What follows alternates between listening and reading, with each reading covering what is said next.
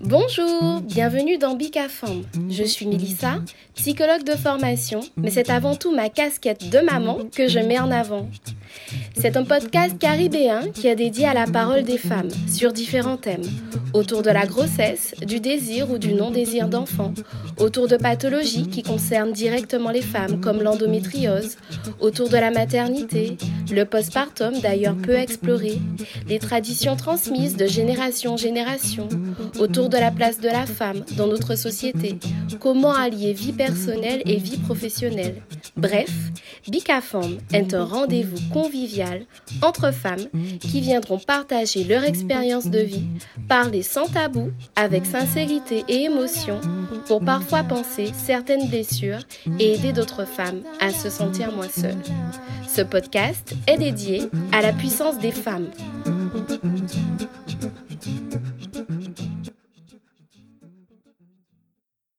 Dans cet épisode, Jania nous parle de sa première grossesse, son accouchement compliqué par une prééclampsie non diagnostiquée. Jania se livre à cœur ouvert, non sans émotion, pour parler de cette complication grave de la grossesse. Sans plus tarder, je vous laisse découvrir l'histoire de cette maman qui a puisé dans ses dernières ressources pour mettre au monde sa petite merveille. Bonne écoute Bonjour Jania. Bonjour Mélissa. Alors tout d'abord, je tenais à te remercier euh, ben, d'avoir proposé justement euh, ton témoignage dans.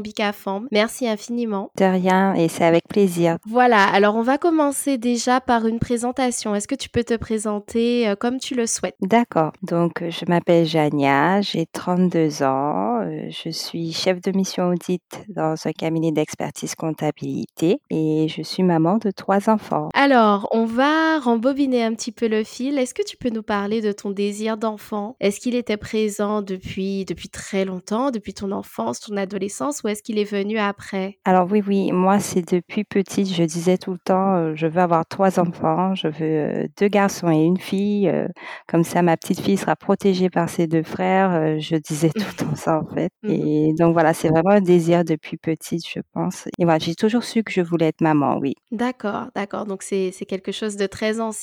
C'est ça. C'était comme une évidence finalement. Voilà, voilà, voilà, exactement. D'accord. Alors justement, est-ce qu'on peut revenir sur, euh, sur euh, ben, comment tu as appris que tu étais enceinte sur ta première grossesse? Alors déjà, il faut savoir que hum, moi et et mon mari, on était ensemble depuis très peu. En fait, c'est dès le début, dès qu'on s'est rencontrés, on a, ça a été un, un, souhait de notre part assez rapide en fait. Euh, ça a été un peu une évidence aussi. Hein. C'était euh, voilà, on avait tous les deux cette envie, donc euh, donc on en parlait, on, on, en discutait, mais bon voilà, on, on pensait pas que ça allait arriver tout de suite. Et puis donc justement, il m'a demandé en mariage. C'était une belle demande et en mmh fait, après tomber enceinte suite à cette demande, juste un mois après, donc en janvier, j'étais voilà, en janvier, il m'a demandé en mariage et et après euh, tout s'est enchaîné. Voilà, c'est ça. En mars, deux mois après, voilà, deux mois après, j'étais j'étais enceinte et nous on on pensait pas que ça serait arrivé aussitôt en fait. On ne mmh pensait pas que ça serait arrivé aussitôt, mais voilà, bon,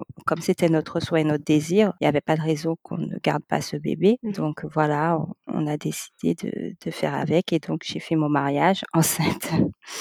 c'était pas commun, c'était pas commun, mais voilà, c'était c'était comme ça. On s'est dit voilà, ça allait se faire comme ça. On allait faire quelque chose de plus plus intimiste, un peu moins grandiose, voilà. D'accord, donc vos projets ont, ont un, peu changé. Voilà, ça a un peu chamboulé mmh les choses, exactement. Alors, est-ce que tu peux nous parler justement de cette première grossesse? Comment elle s'est déroulée? Alors, euh, ben, les premiers mois ont été assez, euh, assez compliqués, on dira. Le premier trimestre était un peu compliqué avec les nausées. Euh, J'avais pas de vomissements, mais beaucoup de nausées dès le matin. Donc euh, voilà, c'était assez lourd.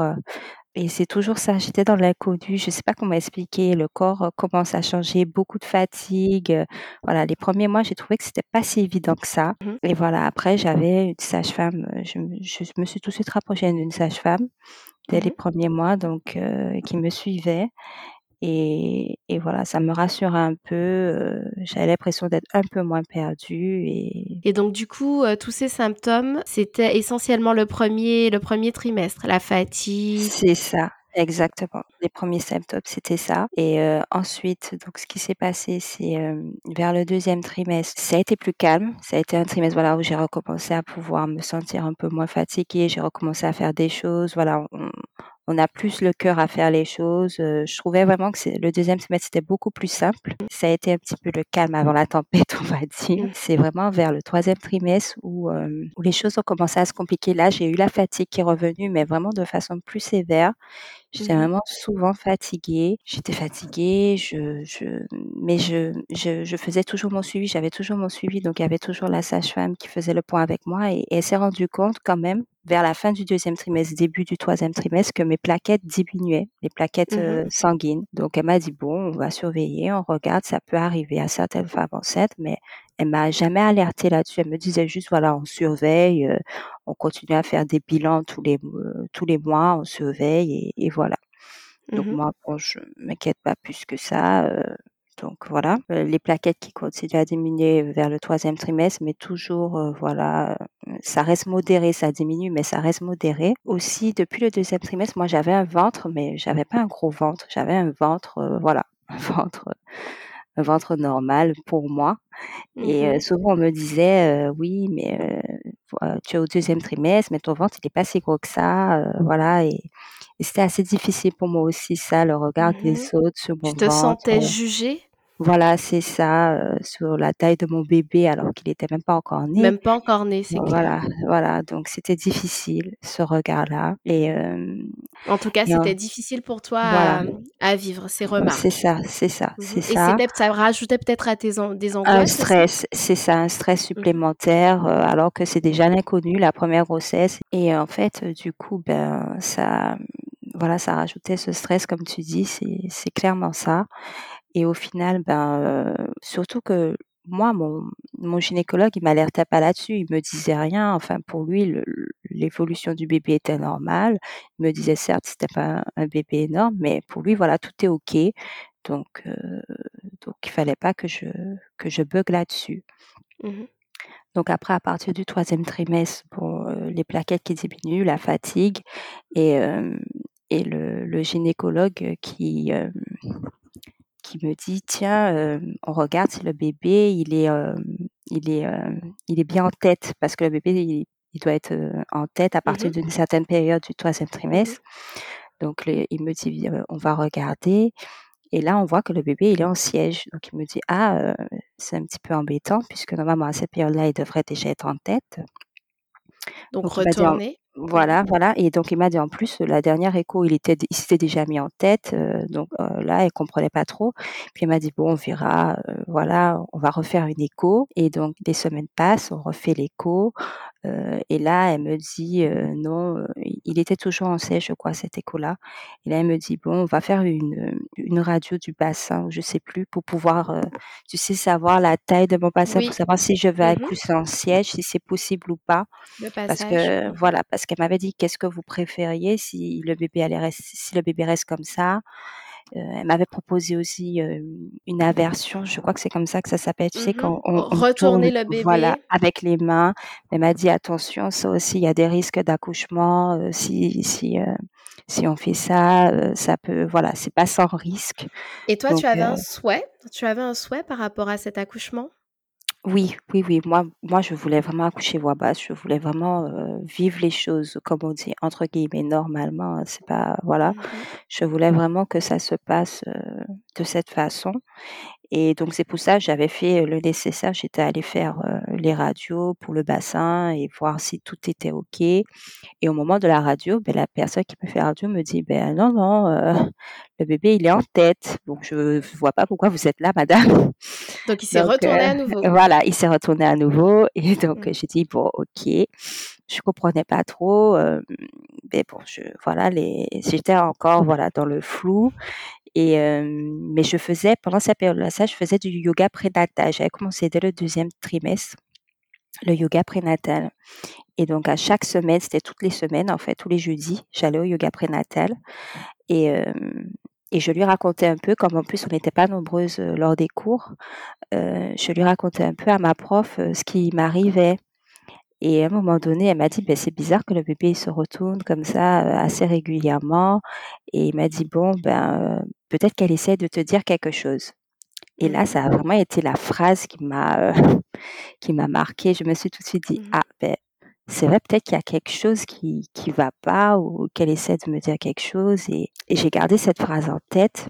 Mmh lors des des des jours qui ont suivi. Donc en fait, voilà, j'ai commencé à un moment donné à à prendre beaucoup de poids et Mmh hem, à gonfler même, hein, les j'avais les jambes gonflées, heu, les pieds gonflés et voilà, on me disait: «Bon, faut surélever tout ça», mais toujours rien. La sage-femme, elle elle m'a jamais, heu, elle a jamais parlé de de d'autre chose que que voilà, qui qui aurait pu vraiment me de maladie ou autre. Voilà, elle m'a jamais Mmh et parlé de ni quoi le gynéco? ni le gynéco, rien du tout. Heu, donc voilà, donc les mois les il y avait les gonflements, hem, la fatigue et aussi le soir, certaines fois, j'avais une espèce de barre, c'était en pleine nuit, ça m'arrivait, une barre, c'est la barre, heu, épigastrique, c'est comme ça qu'on appelle ça. C'est une barre en dessous du en haut de l'estomac à peu près Mmh et et voilà mais moi je comprends pour moi, c'était des choses normales, enfin Mmh comme on sait Beh, pas, oui, on se dit: «C'est la grossesse. voilà, c'est des c'est des maux de la grossesse et et on fait avec» et Mmh en fait, heu, ben, non, au final donc heu, voilà, j'avais tous ces symptômes qui se sont développés petit à petit.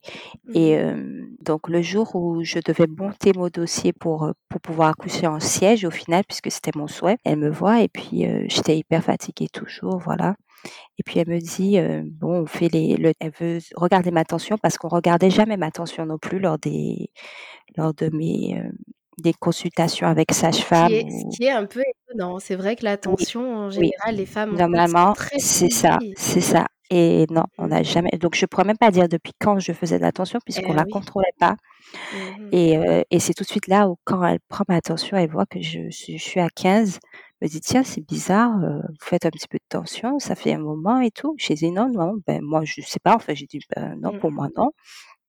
Puis elle me dit: «OK», heu, elle me donne la bandelette urinaire pour regarder un peu et tout et c'est là où elle Mmh voit qu'il y a de la protéine dans mes urines. Elle me dit: «Ah, heu, je suspecte une, une prééclampsie chez vous». En plus, là, j'étais à 38 semaines et 5 jours, heu, Mmh 38 semaines et 4 jours, pardon.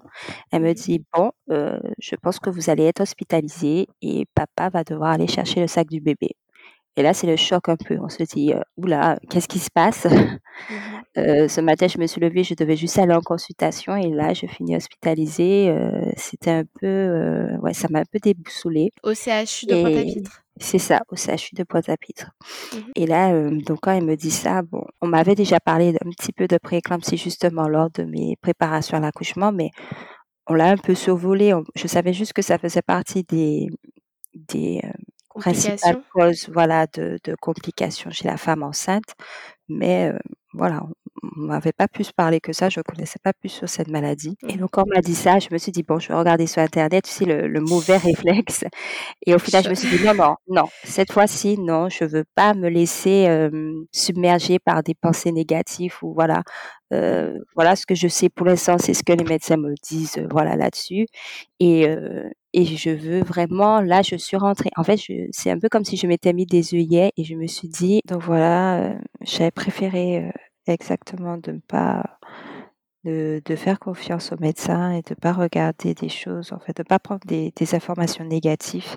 Mmh et donc hem et puis je me suis dit: «Voilà, ça ça on est là-dedans là, là ça va être maintenant, c'est pour maintenant. Là, ça va se faire maintenant et donc c'est pour ça il faut pas que je voilà, il faut que je reste concentrée comme on dit sur, heu, sur l'objectif accouchement» et Focus. voilà, Mmh exactement. Donc en fait après, donc j'ai ils ont pris On t'a déclenché, du coup? voilà, c'est ça.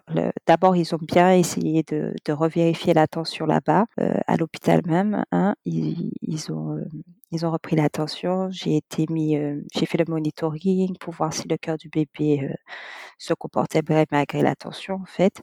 Donc tout a été OK au niveau du bébé et donc là, on m'a on m'a pronostiqué quand même le poids. Ils m'ont dit: «Bon, elle fera peut-être 2 kilogrammes 5 à peu près à la naissance. C'est pas c'est pas un gros bébé, mais bon, voilà, c'est c'est une première grossesse aussi et avec, heu, avec la prééclampsie, ça peut s'expliquer.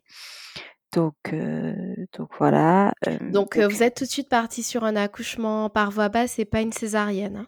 Alors, ben, en fait, c'est ça. D'abord, j'ai eu, heu, quand le déclenchement donc ils m'ont dit: «On va vous déclencher tout de suite», comme j'étais à 30 38 jours plus 38 semaines plus 4 jours, pardon. Donc, heu, là, ils m'ont proposé d'abord le déclenchement par ballonnet. C'est un déclenchement mécanique, vraiment pour ouvrir le col de façon mécanique. Heu, donc on m'a placé le ballonnet le jeudi soir, en fait, quand je suis arrivée, heu, à l'hôpital. Donc le jeudi soir, on m'a posé le ballonnet. Le lendemain matin, ça a pas fait ça avait pas fait trop d'effet, en fait, au final, sur moi. Mmh Donc ils m'ont dit: «Bon, on va essayer d'accélérer un petit peu les choses». Là, ils m'ont mis le jet de de prostaglandine, en fait, pour pouvoir en encore faire maturer le col, heu, plus rapidement puisque j'étais toujours à 1, c'était ça avait pas fonctionné pendant la nuit. Mmh Donc là, on me le donne et là, heu, genre 2 heures après, je perds les os. Donc là, ça a vraiment accéléré les choses. Heu, donc tout de suite, une sage-femme me dit: «Bon, beh, c'est une bonne chose, vous perdez les os, c'est que voilà, ça va peut-être, heu, s'accélérer». Donc là, je commence à avoir des contractions qui deviennent de plus en plus intenses. Heu, là, je me dis: «Ouh là, heu, c'est vraiment chaud».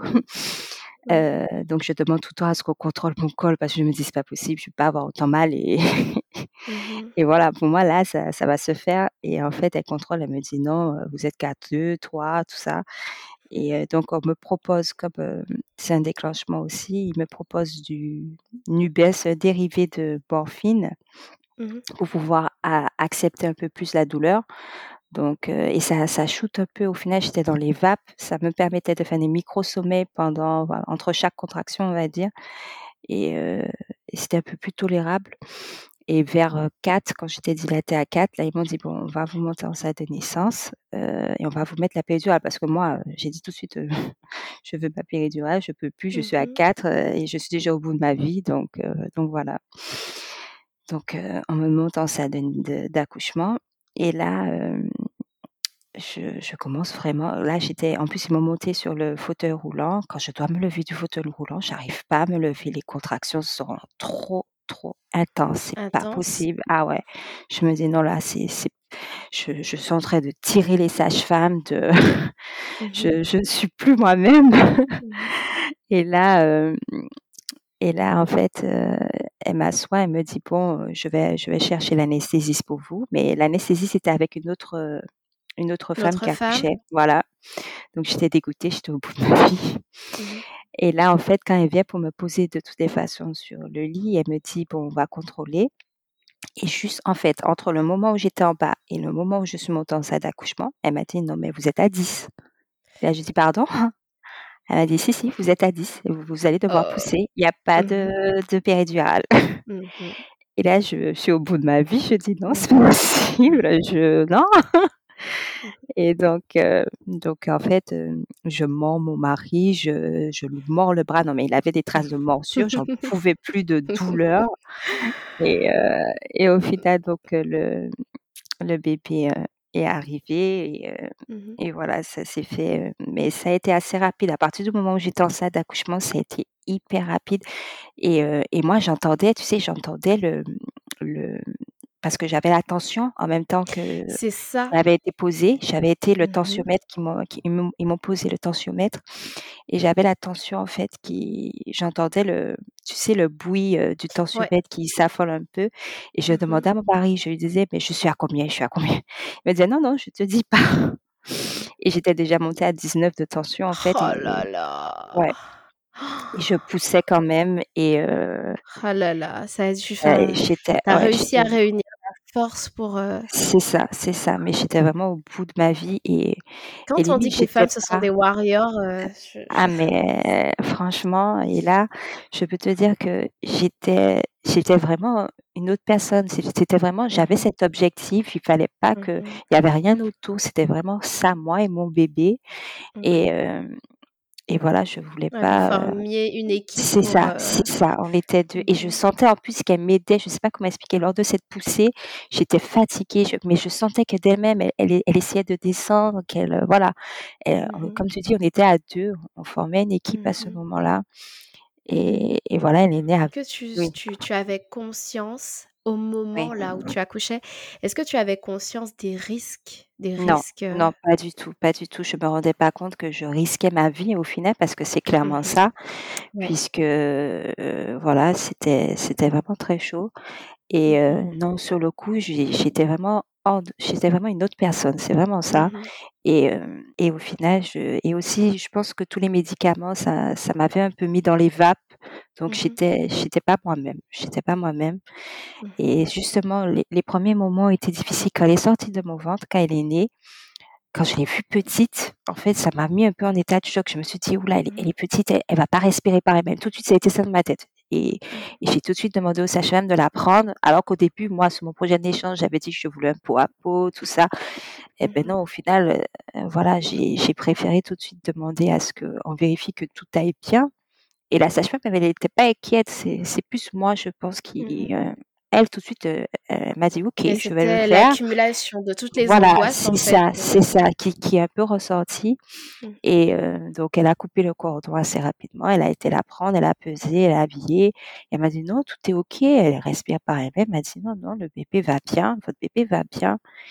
Et heu et ma fille, elle était en pleurs, mais c'était c'était quelque chose d'impressionnant. Elle était inconsolable. Elle pleurait, elle pleurait, elle pleurait, elle pleurait et moi, je comprenais pas. Je disais à la sage-femme: «Mais pourquoi elle pleure comme ça?» Mmh Elle me disait: «Beh non, c'est un bébé, heu, voilà quoi». Elles, heu, elles m'ont laissé un peu, un peu comme ça avec le bébé qui pleurait. Elles m'ont pas donné plus d'informations, donc j'essayais de le mettre au sein en plus. Je savais pas du tout comment faire à ce moment-là, voilà Mmh et heu, je faisais comme je pouvais, comme on dit et et voilà Et et puis tu heu avais plus de force, toi, non, comment tu te non, non, sentais à non, ce c'est ça, j'avais plus de force, mais mais je savais qu'au final, je c'était un peu comme si, voilà, je sais que je dois faire des choses, même si j'ai pas la Mmh force de le faire. C'est un peu, voilà, je dois le faire, donc je le fais. Et hem et c'est vrai que quand elle est arrivée au monde, ma fille, surtout les les premiers les premiers instants, je peux pas dire que j'ai j'ai j'ai profité. Voilà, c'est pas un moment de joie, de bonheur comme on Mmh peut dire lors des accouchements. On est heureux, on a le bébé dans ses mains, on pleure de joie. Non, moi, j'étais soulagée juste de Mmh de tout cet effort, de toute cette douleur, de toute cette souffrance et surtout, heu, voilà, c'était c'était voilà, c'était fait et je me sentais bien. Je je commençais à enfin, je commençais à à aller un peu mieux et Mmh voilà. Donc après, je suis retournée dans ma chambre avec elle et le lendemain, donc les médecins m'ont dit que j'ai fait un HEP syndrome, en Mmh plus de la prééclampsie. peux alors on va déjà expliquer un peu ce que ce qu'est la Prééclampsie et en plus avec le HEPS le HEP syndrome. syndrome. Voilà, donc la prééclampsie, c'est vraiment une maladie de de la femme enceinte qui se traduit donc par, heu, une tension élevée et hem et aussi de la protéine dans les urines et donc heu, c'est c'est, un risque, heu, mortel, en fait, pour la maman ou pour le bébé, à ce moment-là et le Mmh seul moyen de guérir de la prééclampsie, c'est d'accoucher. C'est le seul moyen. Voilà, c'est le seul Mmh moyen. Donc donc voilà, donc ce qui s'est passé, c'est que donc moi, j'avais fait un HEP syndrome. En plus, c'est vraiment une une aggravation, en fait, de la prééclampsie. C'est lorsque, le foie s'inflamme aussi, donc c'est des atteintes hépatiques D'où la donc sensation de barre, ah heu voilà, c'est ça, ce moment-là que j'avais et hem et en fait, le lendemain aussi de mon accouchement, je me suis réveillée avec plein d'œdèmes partout. J'avais des œdèmes partout sur tout le corps Mmh et hem, donc voilà, j'étais gonflée toujours. J'ai voilà, c'était vraiment, mais et j'ai j'étais traitée aussi pour la tension. À partir du moment où j'ai été hospitalisée, j'étais traitée pour la tension, pour un peu réguler la tension, éviter que ça monte trop et malgré ça, je suis montée quand même à 19 de tension C'est heu, énorme, c'est ouais, énorme. ouais, ouais. Mmh Donc heu, donc voilà et et le médecin mais qui est venu me voir le lendemain, il m'a dit, heu: «Vous êtes passée à ça de la césarienne». Il m'a dit ça vraiment: «Vous êtes passée vraiment à ça de la césarienne» et et voilà, mais il m'a dit: «C'est un exploit». C'est vraiment un exploit parce que la Mmh plupart du temps, ce genre d'histoire, ça finit en En césarienne. C'est ça, c'est ça et Il heu t'en a fallu de la force pour réunir justement, heu, les les dernières, heu, tes mmh, dernières ressources pour, c'est ça, pour le pour bébé, pour accoucher accoucher. par voie C'est basse, ça, ouais. c'est ça, Ouais, ouais. exactement. Et donc du coup, effectivement, ben, toi, dans ton cas, heu, cette prééclampsie n'a pas été détectée avant. C'est ça, c'est vraiment à la fin qu'on l'a vu. Alors, certains médecins m'ont dit que j'en ai fait une peut-être tardive, peut-être que voilà, ça s'est pas vraiment déclenché avant, mais je Mmh pourrais pas le dire puisque ça Mmh voilà, j'avais pas le suivi, heu, de la tension à ce moment-là. Après, j'avais Mmh pas la protéine puisqu'on avait quand même les les suivis, Mmh urinaires, tout ça. J'avais pas la protéine dans les urines, mais voilà, je je pourrais pas dire vraiment à quel moment À je l'ai fait, mais moment? voilà, voilà, Mmh exactement. Mais je pense que c'est important en tout cas de parler de la pré-éclampsie. Euh, c'est vrai qu'on commence à en parler, on en parle de plus en plus, mais, euh, mais c'est important d'en parler et justement que les femmes connaissent euh, ces signes ça, pour, ça. pour voilà, qui peuvent nous alerter et pour, pour pousser un peu le diagnostic. Parce que comme tu dis, toi, tu avais ces gonflements cette prise de poids, mais pour toi, c'était une prise de poids liée, normale, liée à la grossesse. C'est ça, c'est ça. Mais il faut aussi, je pense, c'est important de se faire confiance quand on sent que quelque chose ne va pas. Voilà, il mmh faut pas hésiter à, aller chercher, à pousser, à aller voir d'autres médecins, à avoir des plusieurs avis pour pouvoir, voilà. Moi, ça a été vraiment l'accumulation des rendez-vous qui, qui ont fait que, que ça a été détecté.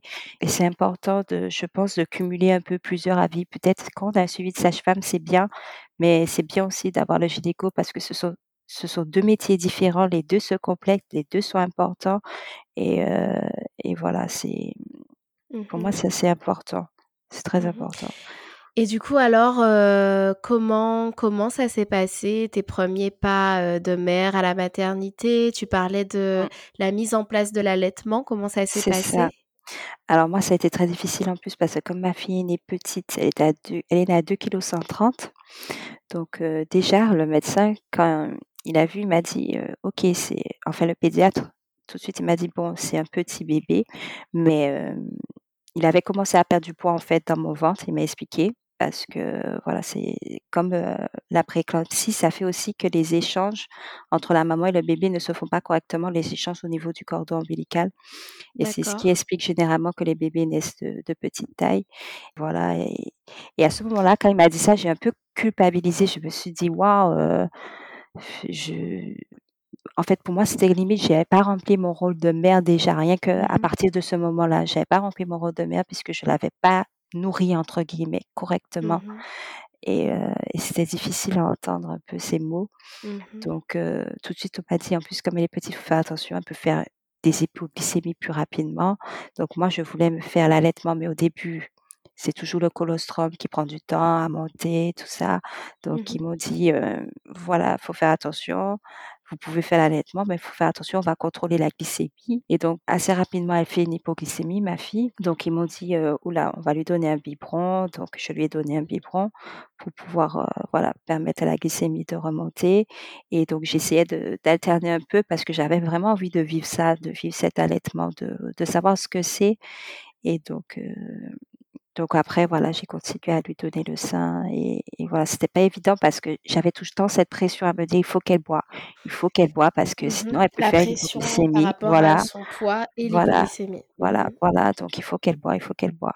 Et c'était difficile ça aussi, euh, mais heureusement j'avais l'accompagnement de ma famille. Mes sœurs étaient là, elles, m'accompagnaient, elles me disaient euh, voilà un peu ce qu'il faut faire puisqu'elles avaient déjà eu des, des bébés grandes sœurs qui avaient voilà, c'est ça, c'est mmh ça. Et c'était important. Ma maman aussi, euh, mmh ma maman Donc, aussi tu avais le soutien de ta famille? Oui, oui, oui, oui, bien sûr, bien sûr. Et au début, ma maman, quand elle a su que j'étais hospitalisée, elle était hyper inquiète, ce qui est normal, hein, ça fait toujours un peu peur. et elle connaissait pas non plus cette maladie, la prééclampsie. Voilà, on n'en avait pas eu dans la famille, donc, donc voilà, ça l'a un peu effrayée. Et, et voilà, après, voilà, quand elle a vu que j'allais mieux, bon, elle s'est un peu ça l'a un peu rassurée. Et donc heureusement que j'avais tout cet accompagnement-là euh, de ma famille, de mon mari, parce que c'était euh, c'était vraiment senti, donc tu t'es sentie soutenue. Voilà, voilà. Même si avec les sages-femmes, je veux pas mentir, c'était pas assez, c'était c'était pas évident, parce qu'au final tout de suite c'était en mode ah est-ce que le bébé il a bu, est-ce que le bébé euh, tout de suite on venait un peu m'invectiver avec toutes ces questions et c'était difficile, c'était hyper difficile. Et donc moi voilà tout de suite je disais oui non mais mais c'était dur. Et justement, les sages-femmes, je trouvais qu'elles qu'elles prenaient pas assez l'allaitement à ce moment-là. Alors, je pense que ça dépend toujours des sages-femmes sur laquelle, sur, qui on va tomber. Ça va toujours dépendre de ça. Mmh et moi, je, en fait, elles étaient focus sur, le poids, sur le poids du bébé. Voilà, et, et l'hypoglycémie, et qu'il faut faire attention. Elle m'a tout de suite mmh dit, Madame, vous vous rendez pas compte, votre bébé, vous savez, c'est quoi les, les conséquences d'une hypoglycémie? Tout de suite, elle est, il y en a une qui est venue me dire ça. Et ouais, ça faisait un peu peur. Franchement, c'était. Ça rajoutait encore aux angoisses. Voilà, voilà, voilà, c'est ça. D'accord. et du coup, le retour à la maison, ton postpartum, est-ce que tu penses que, hem, que la fin de ta grossesse, le fait, heu, la prééclampsie, l'accouchement, heu, beh, plus plus rapide que ce que tu pensais, est-ce C'est que tu penses que tout ça, ça a eu un impact sur le vécu de ton postpartum? Si, bah, quand même parce que je suis rentrée, beh, j'avais cette pression de la tension, on contrôlait toujours ma tension. J'étais toujours D'accord. traitée pour aux hypertenseurs, je crois que c'est comme ça qu'on dit ça, Oui. pour, heu, pour, heu, pour faire diminuer la tension, que j'avais ça à gérer en plus du bébé, mon état de santé, on va dire. Heu, quand je suis rentrée aussi, c'est à ce moment-là, tu sais, quand on est dans les salles de les chambres de la maternité, on se rend pas forcément compte de la vision qu'on a et c'est quand je suis arrivée chez moi, je me suis dit: «Mais attends, mais j'ai une partie de de ma vision qui est qui est un peu noire, qui est un peu floue». J'avais un œil dans lequel où je voyais un peu noir Ça, c'était lié à la suite tension? voilà, c'est ça et heu et c'était c'était un peu difficile de franchement, j'étais dans un état où que j'avais jamais ressenti. C'était vraiment compliqué et j'avais un bébé en plus à m'occuper. Je ne m'étais jamais occupée d'un bébé, heu, Mmh. donc voilà, il y avait tout ça, comme tu dis, en rentrant, heu, de la maternité qui était, qui était pas évident à gérer et c'est à ce moment-là où je me suis dit: «OK, ben, en fait, je me sens pas bien, je vais pas bien, mais je peux pas m'occuper que de moi». Alors qu'avant, tu sais, quand tu te sens pas Mmh mh. bien, quand tu n'as pas d'enfant, tu t'occupes que de toi. Mmh. et là, mh. je me suis dit: «Beh, non, je peux pas m'occuper que de moi, je dois m'occuper aussi d'un bébé» et heu et voilà. Et moi, je je je passe après un peu. C'est comme ça, je me disais ça, je me Mmh disais. «OK, je m'occupe de lui et après je verrai moi» et hem et voilà, mais en fait, sur le coup, je me disais: «Est-ce que je le fais par amour ou est-ce que je le fais parce que je dois le faire?» ça aussi, ça a mh. été une question que je me suis posée Mmh mh. et c'est au fil du temps. Je pense que l'amour, je l'ai je l'ai ressenti, mais c'était pas, un amour comme je ressens à l'heure actuelle pour pour ma fille. C'était un peu voilà, j'étais tellement dans le flou, dans les questions, Mmh dans tout ça que les émotions sont pas les mêmes et voilà, c'était c'était difficile et et cet amour, je pense, je l'ai mieux ressenti après en allant mieux. J'ai Mmh pu mieux profiter de cet amour, en fait et et c'est pour ça oui. la santé est liée vraiment à tout. Mmh La santé, Une ça fois que toute tout. cette, une fois que toute cette phase était passée, Voilà, voilà, voilà. mmh mh, tu as pu profiter. C'est ça, tous les jours, j'avais une infirmière qui venait à domicile. En plus de la sage-femme pour contrôler le poids du bébé, j'avais aussi l'infirmière qui venait à domicile, heu, me faire des prises de sang pour vérifier que mon bilan hépatique, heu, s'améliorait et voilà, pour voir aussi, heu, si si ça allait mieux. D'accord et du coup, à partir de tu dirais qu'à partir de combien de mois combien de mois du bébé tu tu as commencé à aller mieux ou voilà? Je pense que c'est au bout de trois quatre mois, trois quatre mois où j'ai D'accord. vraiment ressenti que que je redevenais moi-même. Mais c'est vrai que ça a été surtout le tout premier mois qui a été difficile, Difficile. pour me ressentir bien, je pense déjà, heu, physiquement Physiquement? après la maladie. Voilà, c'est ça et j'avais toutes sortes de personnes qui venaient me dire: «Mais, Jeannette, tu te rends compte?» mê même la sage-femme tout de suite, elle m'a dit: «Tu es passée, heu, à ça de la mort. Tu te Mmh mh. rends pas compte. C'est, heu, c'est impressionnant ce qui t'est Mmh arrivé» et heu et moi je m'inquiétais même pas pour enfin quand on me disait ça, je m'inquiétais pas pour moi. Je me disais surtout: «Mais ma fille aussi, elle est passée à ça de de la Mmh mort» et mh. et j'avais peur pour elle et tout le temps je me demandais: «Mais est-ce qu'elle, heu, ça va lui porter des des des atteintes? Enfin, est-ce qu'elle, Mmh elle aura des séquelles de ça?» et et Mmh elle, me disait: «Non, franchement, elle est juste née avec un poids, plus faible que que d'autres enfants, mais elle m'a dit: "Heu, faut pas s'en faire, c'est un bébé, voilà" et c'est vrai, le mois d'après, ma fille, elle elle avait repris, plus d'un kilo et demi.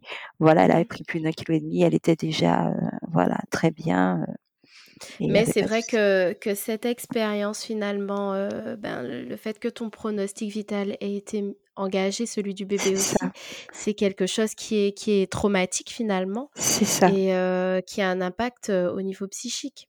C'est ça, c'est exactement ça Mmh et et jusqu'à maintenant, je pense que je je continue toujours à avoir cette crainte parce que ma fille, c'est pas c'est pas aujourd'hui, elle a 3 ans Mmh mh. et c'est pas une fille non plus qui est énorme et c'est jusqu'à maintenant, c'est pas un enfant qui a beaucoup d'appétit et je pense que tout Mmh ça, c'est lié, et c'est ça reste voilà, et toi, ça. ça reste, ça reste quand même présent dans ta Voilà, tête? voilà, Mmh. exactement, toujours. Et heu et je pense que comme de toutes les façons, elle était un peu entre guillemets «sous-alimentée» dans mon ventre, je pense qu'elle a toujours eu cette habitude de pas manger beaucoup, au final de pas s'alimenter beaucoup et c'est pas un enfant qui qui est très demandeur à ce niveau-là et moi je suis toujours, heu, Il y a toujours cette Toujours avec cette crainte. à tout Voilà, c'est ça, c'est ça. Car ça ne t'a pas empêché de d'avoir un désir d'un 2e C'est enfant? c'est ça, c'est ça, exactement. heu et après d'un 3e enfant parce que là tu as, heu 3 rappelle-nous l'âge de de tes de tes enfants? Alors, donc ma fille, elle a 3 ans aujourd'hui. J'ai, Mmh heu, mh. mon fils qui a, heu, 1 an et demi, un peu plus, Mmh presque entre 1 an et demi et 2 ans Mmh mh. et j'ai mon mon dernier fils qui a 7 mois. Donc voilà. D'accord, d'accord et du coup alors comment ça se passe ta vie, heu, ta vie de donc maman de 3 enfants? Comment tu arrives à allier vie perso, vie professionnelle? Comment tu t'organises? Alors, beh, en fait, hem, c'est pas c'est pas toujours évident. C'est pas toujours évident parce qu'on a l'impression des fois de pas être assez présent, c'est ça qui est difficile. On essaie toujours de faire au au mieux, on va dire, mais on est peut-être jamais un peu, voilà, satisfait. On a peut-être des fois l'impression d'être passé à côté de certaines choses et c'est pas évident. Même si Mmh mh. bon, heu, voilà, j'ai pour mon fils, je m'étais mis à temps partiel, par exemple, pendant une période. Je me suis dit: «Bon là, je vais essayer». Moi, ma fille, j'ai eu de la chance pendant toute sa 1re année quasiment. Il y a eu la c'était l'année covid en 2020, Mmh mh. donc D'accord. il y a eu les confinements, tout ça, donc au final, j'en ai j'en ai beaucoup profité. Heu, donc ça, c'était bien, mais mon fils, donc je me suis dit tout de suite: «Bon, je je voudrais aussi pouvoir en profiter comme ma fille» et donc je m'étais mis à temps partiel pour avoir un peu plus de temps, heu, pour pouvoir, heu, pour pouvoir profiter de ce 2e bébé Mmh mh. et voilà et là, beh, là, pour le 3e, heu, c'est vrai que bon, on a on a des souhaits, mais c'est pas toujours réalisable, surtout, avec 3 enfants. Donc j'étais obligée de reprendre à temps plein. Et mais l'avantage que j'ai là, c'est que j'ai j'ai je suis en télétravail, donc je peux aussi, heu, voilà D'accord, t'organiser c'est ça, différemment. c'est ça, c'est ça, pour avoir un peu de de temps aussi avec, Et avec eux. est-ce que tu arrives à te trouver du temps pour toi? Ah! Ça, Je pense que c'est la ça, heu grande question. non, je vais pas mentir, depuis, je pense Mmh mh. 3 ans là, c'est Mmh c'est Jania maman, Mmh mh. avant tout. Hem, ce qui est pas évident, je pense, même pour mon entourage, je pense que c'est pas toujours, heu, évident, ce nouveau statut, mais avoir 3 enfants rapprochés, c'est vraiment pas voilà, c'est quelque chose, Pas évident. c'est ça, c'est ça. C'est quelque chose et c'est Jania maman. C'est sûr qu'avec, 3 enfants et les 2 les 2 derniers ont ont sont sont rapprochés. C'est ça et quand ils auront besoin d'être un peu moins assistés, je pense que ça ça sera peut-être, heu, différent, ça sera un autre train de vie.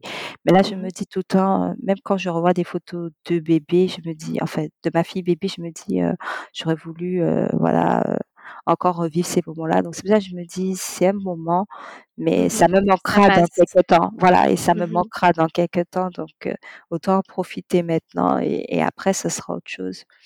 Mais mais oui, c'est important aussi. Mais après, je pense qu'il faut quand même garder une vie professionnelle. J'ai jamais voulu non plus trop arrêter parce que je pense que Mmh mh. c'est important dans une vie en général d'avoir Mmh mh. une vie professionnelle et une vie personnelle. Je pense que c'est important de de pouvoir allier un peu les 2 comme on peut toujours, hein, c'est Mmh toujours mh. comme on peut Et du coup, heu, heu est-ce que tu peux nous parler aussi, rapidement, hein, de peut-être de l'impact que ça a eu sur, sur ton couple, les les 3 enfants? C'est différent? Enfin, ça ça change beaucoup de choses? C'est différent, c'est un autre rythme. C'est Mmh vraiment ça, on prend moins de temps pour nous, c'est la Mmh mh. vérité, hein. Je vais pas je Mmh vais pas donner des des faux espoirs. Non, non, c'est Mmh comme mh. ça, on prend moins de temps pour nous et après, on essaie d'avoir quelques astuces. Par exemple, là, voilà, le fait qu'ils soient rapprochés, heu, comme ça, beh, on essaie de mettre tout le monde à la sieste en même temps, tout le monde au Mmh mh. dodo en même temps pour aussi, voilà, gagner du temps pour nous, un peu comme ça. Voilà, c'est ça, c'est ça, Mmh mh. exactement et on les emmène faire les mêmes choses, heu, voilà, quand mamie peut les récupérer, voilà. C'est toujours bien aussi, c'est hyper important, je pense, d'avoir la Mmh mh. famille autour pour donner ça. un coup de main parce que si c'est pas le cas, c'est vraiment compliqué. Heureusement qu'il y a la famille du côté de mon mari et de de mon côté parce que Mmh mh. Donc vous bénéficiez du soutien de la famille, ça c'est Voilà, voilà, oui, c'est une bonne oui, chose et du coup alors, est-ce que tu peux nous dire comment tu te sens maintenant? Alors comment je me sens? Je me sens bien. Je suis Mmh heureuse d'avoir eu mes 3 enfants, d'avoir pu, «y arriver» entre guillemets, d'avoir pu avoir d'autres grossesses parce qu'après il faut savoir aussi que Euh, c'était pas sans risque, mais euh, Mmh quand j'ai eu cette deuxième grossesse, tout de suite, quand même, le gynéco m'a dit euh, c'est mieux comme ça. Il me disait plus les grossesses sont rapprochées après avoir fait une prééclampsie, plus ça protège en fait. Et il vaut mieux avoir des grossesses rapprochées après avoir fait une prééclampsie plutôt qu'espacées. C'est ce qu'il m'avait Mmh dit à l'époque, le gynécologue. Mmh Donc euh, après, il m'a dit, mais on vous mettra sous traitement. Donc au final, j'étais traitée à, à l'aspirine euh, pour cette deuxième grossesse et pour la troisième aussi. Donc euh, dès le début, dès que le premier trimestre, en fait, c'était les 14 premières semaines d'aménorrhée, on met en place euh, le traitement euh, à l'aspirine et jusqu'à la 36e semaine et pendant tout le, toute la grossesse, on est traité pour pouvoir prévenir d'une seconde prééclampsie. D'accord et justement, est-ce que, hem, est-ce que tu aurais un message à transmettre aux femmes qui nous écoutent concernant la prééclampsie? Je pense que alors si aujourd'hui j'ai des femmes qui ont eu ce diagnostic, je pense qu'il faut pas qu'elles se mettent des barrières. Faut pas se dire: «OK, j'ai une prééclampsie, ben, heu, soit mon bébé va mourir, soit je vais finir en césarienne, soit voilà». Je veux redonner un peu espoir à tout le monde et se dire que c'est pas une fatalité. Certes, c'est une maladie qui est grave, mais c'est pas une fatalité et heu, il faut toujours garder espoir et se dire que voilà, que qu'au final il faut il faut aller jusqu'au bout. Il faut rester aussi positif. Je pense que le positif attire le positif dans ces moments-là et ne pas, heu, ne pas voilà, se laisser, heu, se laisser submerger par tout tout ce qui peut faire peur autour.